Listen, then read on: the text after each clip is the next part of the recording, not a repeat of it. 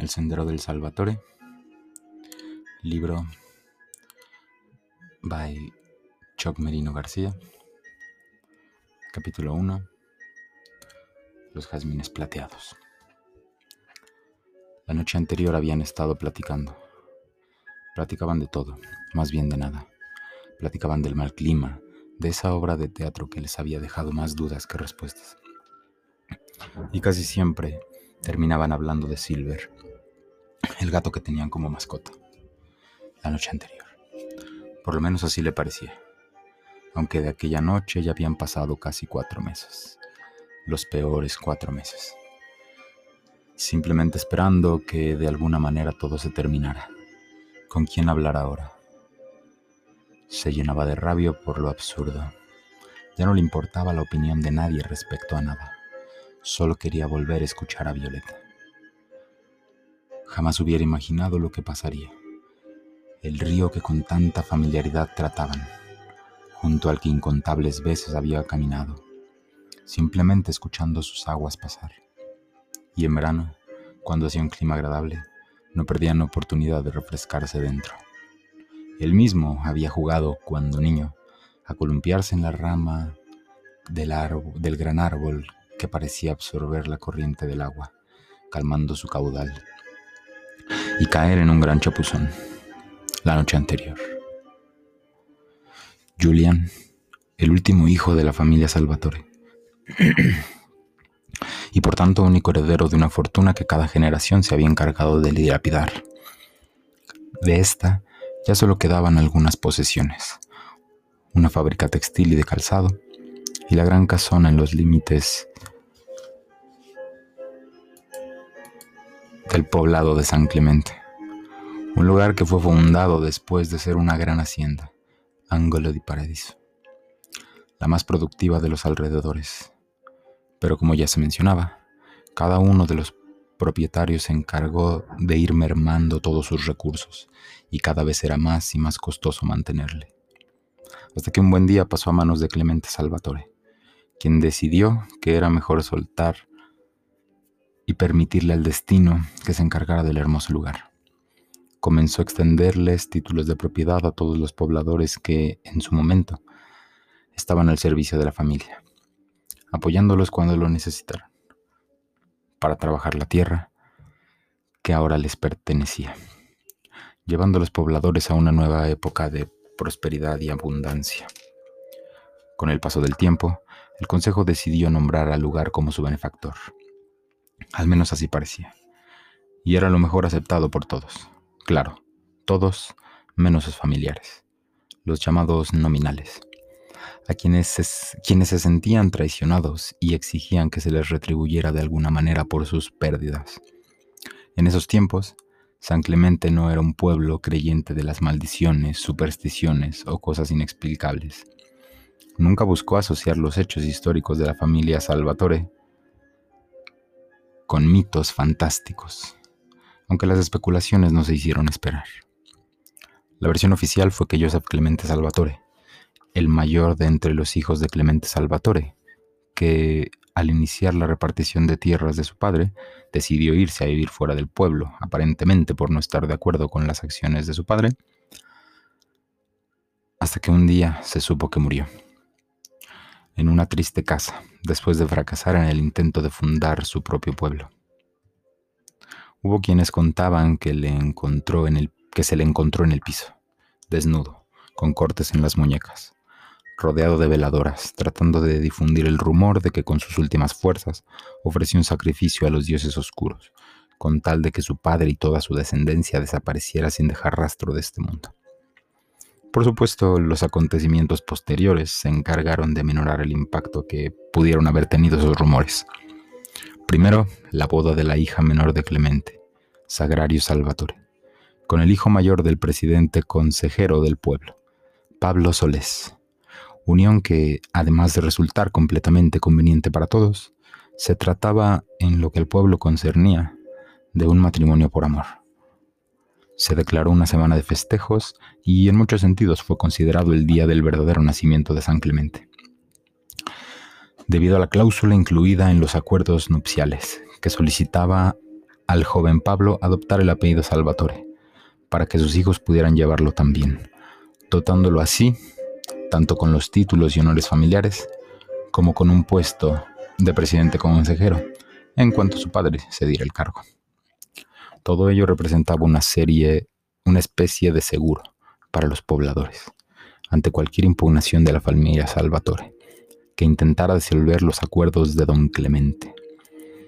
Luego, la muerte de Clemente, después de gastar gran parte de su fortuna compensando los nominales por lo que perdieron al entregar las tierras y los negocios en el ahora San Clemente, rompiendo de esta manera toda relación con el apellido Salvatore. No pasó mucho para que todos compartieran la misma construcción de hechos sin variación alguna. Clemente Salvatore fue muerto a, mano, a manos de su hijo, Jack Salvatore, quien simplemente no consideró suficiente herencia la fábrica textil y de calzado que ya de por sí llevaba su nombre. Y por la misma personalidad de Jack, no podría permitirse que la muerte de su padre fuera una cosa cualquiera. Decidió entonces apuñalarlo con una daga que había sido su obsequio al llegar a la mayoría de edad. Solo dos golpes fueron suficientes para ultimar al anciano, cuyo único crimen fue no haber sabido transmitir a sus propios hijos el espíritu desinteresado que lo llevó a fragmentar su imperio, que no era ya capaz de soportar una nueva administración, amenazando con la ruina tanto para la familia como para los trabajadores y habitantes de San Clemente, antes rincón del paraíso. El terrible acto de, cobardía culminó con otro más. Jack Salvatore se quitó la vida esa misma noche, en una pequeña cabaña cercana al río, que servía como bodega para almacenar herramientas. Ahí fue encontrado su cuerpo con la daga en el corazón y una furia en los ojos que pareció trascender la muerte misma. Con el paso de los años, esa pareció, pareció ser la verdad aceptada, la única verdad aceptada. Esto tuvo lugar cinco generaciones antes de llegar a de llegar a Julian San Salvatore. El mayor, seguido de su hermana, la dulce Audrina Salvatore, hijos del último intento por mantener injerencia en los asuntos de San Clemente, ya que sus padres fueron unidos por conveniencia, para así mantener un lugar en el consejo, lugar que se perdió tras su intento de recuperar el poder y la por ellos llamada antigua grandeza de Le Salvatore. Esta deshonra llevó a la familia a una especie de exilio, pues ya no les era grato salir de la casona, más que para lo indispensable. Eventualmente se valieron de sus últimos contactos para arreglar el matrimonio de Audrina con un terrateniente de Rockdale, un poblado al este de San Clemente, ofreciendo como dote la mitad del capital de la familia. Fue así que a Julian solo le quedó la casona, la fábrica textil y de calzado JS por Jack Salvatore y algo de dinero. Pero todo esto no le importaba en lo más mínimo a Julian. Ni siquiera tuvo algo que considerar cuando sus padres denunciaron que se irían de San Clemente. En un principio con el pretexto de ayudar a Audrina con los preparativos de la boda. Pero realmente a causa del profundo desprecio que sentían hacia el pueblo. Él se quedaría, y no en un vano intento de recuperar viejas glorias, como pretendieron sus padres y abuelos, su ambición era, por así decirlo, más sencilla. Estaba simplemente empeñado a ser feliz en la gran casona y tener, en lo posible, el favor del aprecio de la gente de San Clemente. Sin excepción alguna, aquellos que corrían con la suerte o la desgracia de recibir la responsabilidad de convertirse en la cabeza de la familia Salvatore, debían pasar una temporada en la biblioteca familiar, recogiendo los escritos de algunos de sus ilustres miembros, adoptando así sus convicciones y sirviendo de modelo para sus propias gestiones.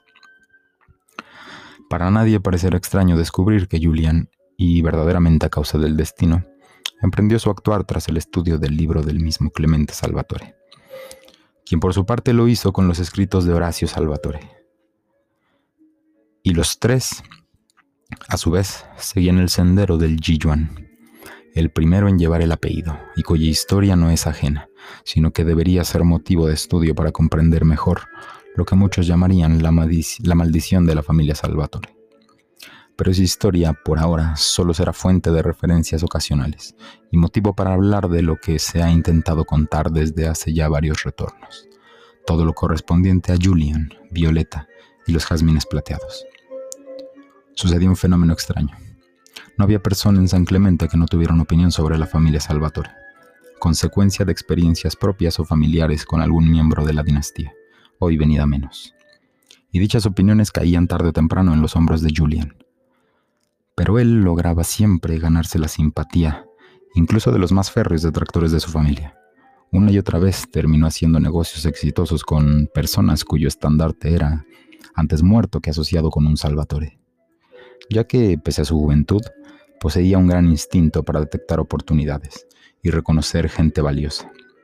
Así lo hizo con Richard DiMarco, cuando lo nombró apoderado de la fábrica JS, siendo además su mejor amigo y consejero personal. No pasó mucho hasta que Julian Salvatore había conseguido el aprecio de suficientes personas para que la opinión general fuera tan buen hombre, tan amable y educado, lástima de familia. Pero él lo tomaba con cierta filosofía, que traducía en una sonrisa cómplice y su frase característica. Si uno pudiera escoger a su familia, todos acabaríamos viviendo solos, con suerte en una gran casona cerca del río. Ese río del que tantas y tantas veces habló, con esa nostalgia que dejan los viejos momentos felices. Felices a pesar de todo. ¿Quién diría que aquel río que se veía tan calmado se precipitaría tanto como para arrancarle a Julian de raíz a su amada Violeta? La única razón de felicidad. Esa felicidad que no le dio nunca a nada ni nadie.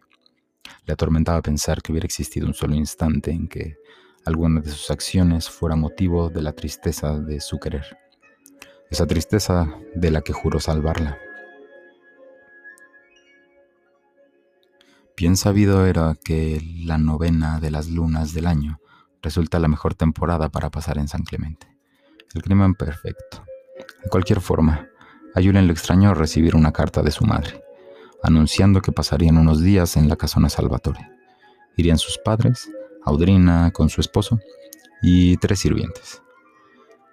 Te ahorraremos el envío del obsequio por el, por el cumpleaños de Audrina, terminaba la carta. Entre tantas otras cosas había olvidado por completo el cumpleaños de su hermana. Ella era buena y siempre habían llevado la mejor de las relaciones, solo que en lo que se refería a asuntos administrativos era mucho más parecida a la parte ambiciosa de la familia Salvatore.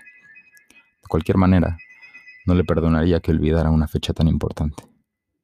Y fue eso lo que terminó llevando a Julian a la florería de Madame Cristal.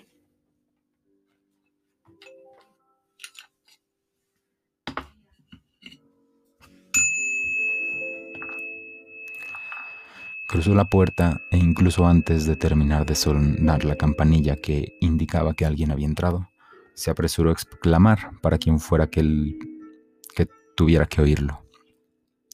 Es urgente, necesito el mejor y más elegante arreglo que tenga, pero mucho cuidado, no puede parecer, aunque lo sea, como algo de último minuto. Debe parecer el resultado de días de planeación, que con solo verlo diga felicidad de Julian quedó fulminado por algo que no había sentido nunca, al punto de no poder reconocer la sensación, atónito por la imagen frente a él, y sin darse cuenta, se ha quedado en silencio por un instante, pareciendo incluso un poco tonto. Mm, buenas tardes, ¿puedo ayudarle? contestó la chica encargada de la florería en un tono tierno, pero algo tímido, extrañada por los ojos profundos de Julian. Sí, disculpe, pensé que estaría Madame Cristal, no quise parecer grosero, señorita Violeta, dijo sonrojándose y arrepintiéndose un poco de haber contestado tan apresurado. Mm, su belleza le hace perfecto honor a su nombre. Esta vez fue Julian quien se arrepintió de sus palabras, pues no quería parecer petulante. Además, realmente no lograba hacerse una imagen mental de alguna Violeta. ¿Y quién habría querido formarse cualquier otra imagen teniendo enfrente aquellos hermosos ojos color miel. Em, gracias. Pero si es nada más y nada menos que Julian Salvatore, ¿a qué debemos el honor de su presencia? Dijo saliendo de la trastienda Madame Cristal, una mujer de una belleza muy clásica, pero con apariencia conservadora que la hacía lucir mayor a lo que realmente era, envuelta siempre en alguna chalina con tonos rojos, grises o marrón. Madame Cristal, buena tarde. Es verdad que ya hace tiempo desde mi última visita. No es común que un hombre visite florerías con tanta frecuencia. ¿Y qué de malo tendría? Cualquiera llegaría a suponer que quisiera comprar algún detalle para una de sus conquistas. Lo dice como si acostumbrara a tener cientos de ellas. Mm, tampoco me extrañaría. Eres un joven apuesto y todo un caballero. Por eso sé que no mientes cuando dices que no hay alguien que traiga tu atención. Aunque presiento que eso no durará mucho. Y en esos temas no suelo equivocarme. Tal vez mis visitas no sean tan a menudo como quisiera, pero afortunadamente mi casa es un constante recordatorio de que no hay belleza comparada con la que se puede encontrar dentro de su tienda, madame. Te agradezco, joven Julian. Pero dime, mm, ¿de qué manera podría ayudarte el día de hoy? Claro, le comentaba a la señorita Violeta que necesito algo especial. Resulta que mi familia vendrá de visita sorpresa y a esta cabeza llena de cosas se le olvidó por completo que será cumpleaños de Audrina, mm, mi hermana y quisiera algo que escasamente me salve de la idea de que no lo recordé. Mm, que parezca que lo había ordenado con antelación. Justamente. Mm, a mí me encantan los jazmines plateados, dijo Violeta sin preocuparse por recibir un regaño de Madame Cristal, por entrometerse en la conversación. Creo que sería una excelente opción. Ay, niña, Tú siempre con tus jazmines. Cuánto mal te hice hablar, hablarte de ellos. ¿Jazmines plateados? Eh, sí, son mis favoritos. Y solo los tenemos aquí. Hace tiempo vino un experto y dijo que eran de lo más raro. Además se dan solo en una temporada específica del año. Mm, de hecho, las primeras flores se dieron apenas ayer. Madame Cristal dijo que no podemos venderlas hasta mañana. Pero claro que podríamos hacer una excepción por tratarse de usted, joven Julian. Mm, le puede decir a su hermana que los apartó hace mucho. Solo viven cuatro o cinco meses y de un día a otro se mueren y el olor permanece en toda la tienda por varios días. O bueno, eso es lo que me ha contado Madame Cristal. Dijo finalmente Violeta y su semblante pareció tornarse triste. Julian la miró consternado y lanzó una mirada interrogante a Madame Cristal. No le haga mucho caso, joven Julian. Es que le conté todas esas cosas y a Violeta el año pasado quedó muy decepcionado porque, como es mi producto estrella, naturalmente se vendieron todas y no pudo ser testigo del espectáculo que dan al marchitarse. Pero este año he ahorrado y eh, para comprar algunos retoños. Y también te he dicho que los clientes siempre tendrán preferencia sobre tus caprichos. Y no es el momento de hablar de ello. Violeta se encogió de hombros con los ojos a medio inundar y era entre este fruncido, lo que Julian encontró conmovedor y de una ternura infinita. Pues no se diga más, compraré todos los jazmines plateados de la tienda. Pero Julian, no puedes. Desde luego que puedo y así lo haré. Ya te digo que es mi producto estrella. La gente vendrá exigiéndolos. No creo que me vaya usted a dar aquel viejo argumento de que le venderé a los demás no usted, quien convenció a este hombre solitario de llenar de plantas y flores una casa vacía, con el argumento de habrá más belleza si son solo unos ojos los que los miren. Los compraré todos y pagaré al doble, que ese no es problema. ¿Qué pensaría si llega el fin de año y el panadero dice que este año no venderá sus baguettes? Sabría que el panadero hace las mejores baguettes del mundo y el siguiente año seré el primero en la fila para comprarlos todos. Pero mm, Madame Cristal no me haga decir que le pagaré el triple. Sabe que no tendría problema en ello. En cambio, me sentiría defraudado y dejaría de sentirme como en casa cada vez que viniera aquí. Qué sutileza, joven Julián. Pero entiendo. Espero que también me entiendas a mí en tener que recibir el doble que has prometido. Desde luego. Además, yo mismo lo ofrecí y mi palabra ya estaba de por medio. Mm, pero, madame, ¿cómo haremos para darle todos los jazmines? Algunos aún se encuentran en capullo. Ay, niña, no sé si la ingenuidad es tu mejor virtud o el peor de tus pecados. Al parecer no entendiste la transacción que acabamos de hacer. Mm, en efecto, señorita Violeta, la condición será que no se venda ninguno, a nadie, para permitir que cumplan su temporada aquí. y, abusando de usted, suplicarle que los cuide por mí. Sobre todo que vigile a Madame Cristal, de que no venda ni uno de sus retoños. Los ojos de Violeta se iluminaron. Para Julian fue toda la habitación lo que se iluminó. Mm, pero por favor, llámeme solo Violeta. Entonces te pediré que me llames Julian. ¿Llevar algo más, joven Julian? Casi es hora de cerrar para tomar el té. Mm, claro, claro. Me llevaré también todos los tulipanes que tenga. Son los favoritos de Aldrina. Claro, si es que no me sale ahora con que los tulipanes también son únicos en el mundo. Algo me dice que en estos momentos te podría vender cualquier cosa y sin más lo aceptarías. Haré los arreglos para que lleven a la casona todos los tulipanes. De cualquier modo, mañana me llegarán más. Mándeme esos también. Le mandaré entonces a todos los clientes disgustados y que no tendrán sus jazmines esta temporada. Hágalo. Dígale que, los, que no los tendrán porque los he comprado todos para mí. No creo que sea lo peor que les haya hecho alguna vez un Salvatore. Para algunos lo será, te lo aseguro. Como siempre ha sido un placer venir a su tienda, Madame Cristal. Espero que no se demore tu siguiente visita, joven Julian, aunque algo me dice que te veremos por aquí pronto. Mm, hasta luego, Violeta. Te agradezco de antemano por cuidar los jazmines. Mm, hasta luego, Julian. Bueno, niña, tienes mucho trabajo que hacer. Ponte a ello. Violeta se quedó mirando unos instantes hacia la puerta que se cerraba detrás de Julian, quien se marchaba pero sin duda había dejado gran parte de él dentro del lugar. Esa tarde ya ni siquiera pudo concentrarse en sus obligaciones en la fábrica, que tampoco eran muchos. El verdadero trabajo lo hacía Richard. Aún así, decidió irse a la casona con el pretexto de dar instrucciones al servicio sobre, los preparativos para la visita de la familia.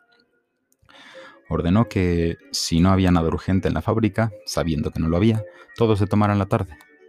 Este tipo de decisiones siempre ponían en un predicamento a Richard, quien quedaba encomendado en definir quién podía irse y quién debería quedarse a continuar sus labores. Le tocaba ser el padre estricto, como él mismo se llamaba, mientras todos apreciaban a Julian, el jefe justo y considerado. Pero bueno, a fin de cuentas, eso era parte del trabajo. Al llegar a su casa, Julian tardó un poco en darse cuenta que dictar indicaciones no era lo que más le urgía, sino apresurar el momento de su actividad preferida, hablar con el río, como aquella anciana que aprieta el paso para pronto llegar con su confesor, con la prisa de quien teme morir sin revelar y ser absuelta de sus pecados. Y era evidente que esa tarde tenía algo de gran interés para su eterno amigo, que solo le contestaba con ceseos. es que no habría savia en ninguno de los árboles que a diario bañas que se comparara con la belleza de sus ojos. Esta noche habré de voltear la biblioteca en busca de algún documento con imágenes de herbolaria, burlándome de su inútil intento por demostrar que la belleza del objeto da el nombre, pues ya estoy convencido de que las violetas habrían de llamarse así en honor a la belleza que se me reveló esta tarde emanante desde el centro de su sonrisa y con miles de terminales eléctricas que dibujan su hermoso cabello. Pero ¿qué vas a entender tú de ello? Que te baste con imaginar que, partiendo de su mirada y hacia la eternidad, se interpone una barrera que presume la función de ensombrecer la luz celestial, a fin de no lastimar su vista. Ingenua naturaleza que se convence de esa farsa, siendo obvio que esas llamadas cejas no hacen más que evitar que el cielo palidezca ante el fulminante destello de lo que son capaces esos ojos miel. Pero mira la hora, y yo que no he ido a instruir que apetezco esta noche como cena. Y es que mi cuerpo se siente saciado ante el nutrir de tanta belleza de la que he sido testigo hoy. Y a ti no he hecho más que contarte sobre los ojos y lo que hay sobre ellos. Mañana tendría que madrugar si es que quiero, si es que pretendiera hablarte a completo detalle tan solo de su cabello, cuyo cauce envidiaría sin duda alguna. En fin, no sé si podrá ser mañana cuando regrese a hablar contigo, mi querido Ian, que espero visitas, en parte con ansias y en parte con desgano. Pero no desesperes, que he de regresar a contarte más de ella, mucho antes de que las lluvias siquiera se asomen. Tras la funesta fecha y múltiples desvaríos con la escenografía que suele prestar el abuso de alcohol y las sustancias neuróticas, su primer instinto fue el de expiar la responsabilidad de Yang ante su necesidad de arrancarle al mundo la oportunidad de resguardar la belleza de Violeta. Julian se culpaba a sí mismo, en cambio. Pensó que detallar una y mil veces lo inaudito de aquella majestuosidad hecha mujer solo había conseguido alimentar la ambición de Yang por poseerla para él y para nadie más. A la postre, ella ni siquiera se atrevió a hablarle al río por su nombre, pero aprovechaba cualquier oportunidad para proferirle alguna gran cantidad de insultos. A fin de cuentas, ese nombre no era suyo para pronunciarlo, sino que había sido dado al río como forma de condecorarlo de la misma manera con la que se condecoró al, primer del, al primero del Salvatore. Ni siquiera entendía el motivo de que algún pergamino resguardara los tan específicos lineamientos para nombrarle. Yang. Yang. Con una J casi muda, una apreciable extensión sobre la A y que la conjunta con la N y una G que sería mejor pronunciar como una C muy suave.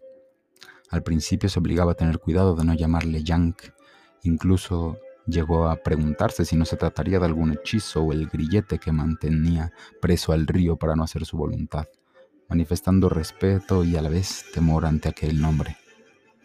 Claro que no se trataba de nada parecido, solo que Julia no alcanzaría a comprenderlo, a menos que trascienda ciertos senderos, oculto en la memoria inmanente, en la conciencia inmanente de El Salvador.